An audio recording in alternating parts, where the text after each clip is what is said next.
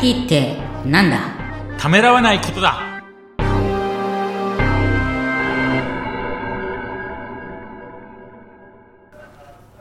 こんにちは、声ラボの岡田です。こんにちは、本土の藤田です。藤田さん、今回もよろしくお願いします。よろしくお願いします。今回もゲスト対談ということなので、はいゲストの方をご紹介いただけるでしょうか？は。い、えー、三谷さんです。はい。はい、えー、三谷です。よろしくお願いします。よろしくお願いしよろしくおます願いします。あの、ライタス株式会社の三谷と申します。あの、会社経営を一応やっております。はい。はいよろしくお願いします。お願いします。みなりさんはどういったことがご専門なんでしょうか？えっと、私は IT インフラって言われている分野で、あの、いわゆるインターネットの接続であるとか、はい。あとは、まあ、社内システムみたいなのをお手伝いするような仕事をしてます。あそうなんですね。で、今回のテーマなんですが、仕事はするなというテーマなんですけど、はい。これはどういったことなんこれはショッでしょうかキングなタイトルですけど、はい。あの、私たちの会社は、あの、ご存知の通り、あの、業務改善をはい。テーマにしておりますんで、まあ、それをアプローチするのを、まあ、言葉で具現化した形、究極な形として、あの、仕事はするなっていうテーマが一つあるんじゃないかと、まあ、定義、あの、今回提起したいって感じなんですけどね。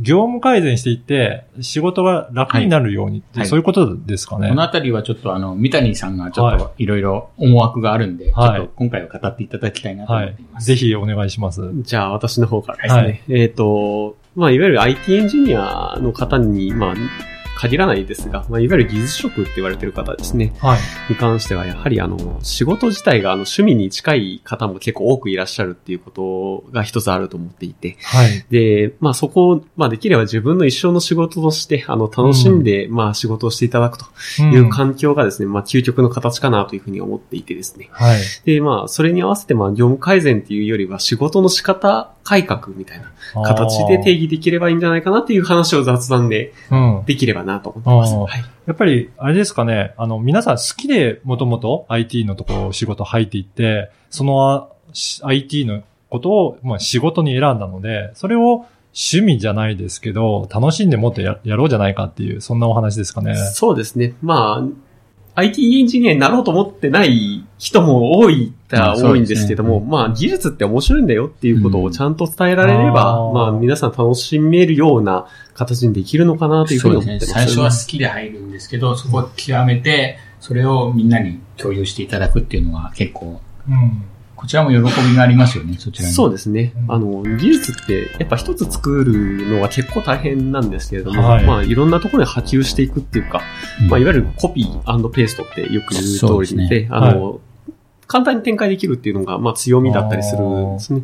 なのでそういった利点を、まあ皆さんも享受してるのであんまり気にならないんですけども、うんまあそういったところの再発見的な部分、まあ作る喜びみたいなところも合わせてできればなというところですかね。それって、やっぱり IT に限ってだと余計にコピーしやすいっていうのがあるんですかね？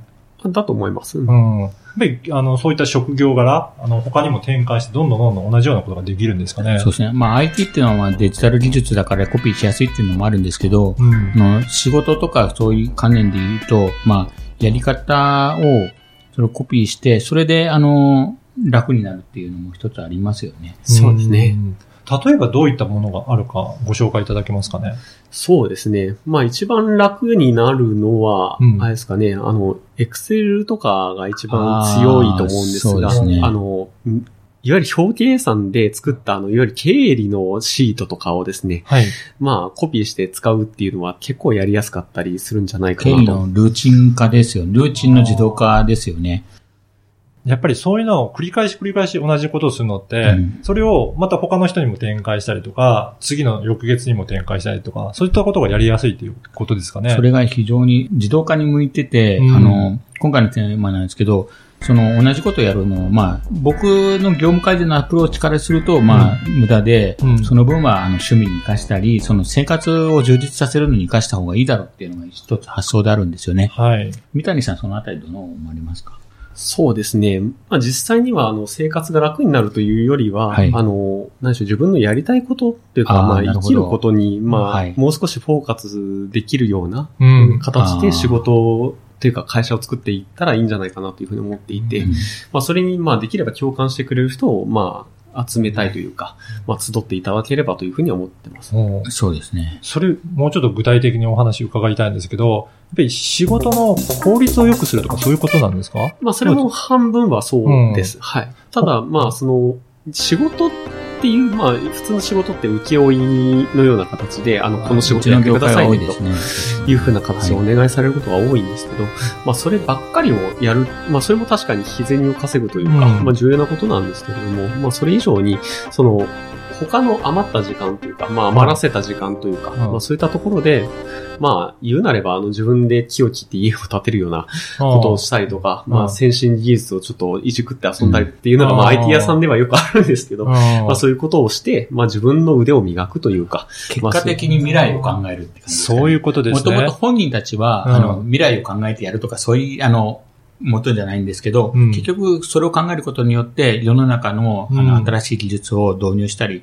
未来を描けるっていうのが、あの、うん。まあ、IT 業界のこの強みでもあるんじゃないですかね。やっぱりその普段の生活でいっぱいいっぱい仕事やってると、うん。その余白がないので、アイディアが出ないんですよ。何もできないっていうことですよね。結局、だんだん、あの、ショシュリンクっていうか、ちあの、アイディアも縮縮まってくるから、いいもんができないんですよね。だから今の技術でいっぱいいっぱいだとそれができないので、うん。それを余白を作って、未来のあのことをいろいろ勉強したりとか、楽しんでそれをやっていくことで、新しいアイデアも出てくるっていう感じですかね。だからその時点では、はっきり言うとお金にならないこと多いです。多いんですけ、ど、将来的にはまあちょっと、あの、やらしい話するとお金になったりもするし、うんまあそれだけじゃないんですよね。その、うんあの、充実、よくリア充とかも言うかもしれないんですけど、まあはい充実感っていうのは意外と大事なんですよね。大事ですね。うんやっぱり藤田さんもそのあたりをなんか重視されてるのかなと思って、うん今までの話を聞いていても、まあそういったことが根底にあるので、いろいろ効率化とか業務改善とかっていうところにつながるんですかね。私たちはそれでまあ業務改善ってアプローチなんですけど、うんあくまでもうちは業務改善ってアプローチなんですけど、アプローチの仕方はいろいろあると思いますよ。でもまあ今回三谷さんと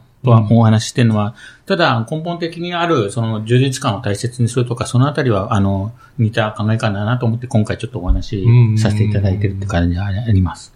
そうすると、まあ、業務は業務でそうですけど、あとはプライベートだったり、自分の趣味を、それを突き詰めるっていうところがすごく大切になってくるんですかね。そうですね。まあ IT も単体では何もできないっていう言い方をするのはちょっと語弊がありますが、まあそれ自体ってあんまり意味がなくて、ん IT 勝てる何かみたいな世界が、あの、新しい発想であるとか、はい。そういったところに繋がってくるので、あの、もちろん釣りをやられてる方は、まあ釣りゲームとかもあるでしょうけども、まあうん他にも釣りを効率化するための、まあソナー用のアイ あの iPhone アプリとかですね、作ったら面白いんじゃないかとかですね、思っていただいたら、なんか新しいものできるような気が、ままあ実際あるかどうかはちょっと私は知りませうんけど、んうん何かを IT と掛け合わせるみたいな発想力が、まあこれから求められてくると思っていて、その余白ってさっき岡田さんがおっしゃられた通り、その余白が非常に重要うん。だと思っていて、うん。まあもちろん詰め込んで仕事するのもまあ一つの生き方だと思いますが、私はそれはあんまり、まあ、す好かないうというか。そうで、すね。あの、基本的には三谷さんと同じで、うん。その余白を、